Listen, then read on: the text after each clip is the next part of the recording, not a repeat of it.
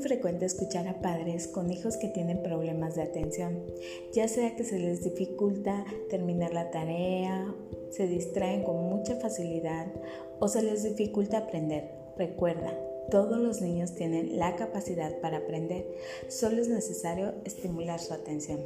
Hola, soy Ángela Moreno, tu psicóloga de Nutriente para la Atención, y cada semana te estaré dando tips que te servirán para ayudar a tu hijo en cada área y etapa de su vida.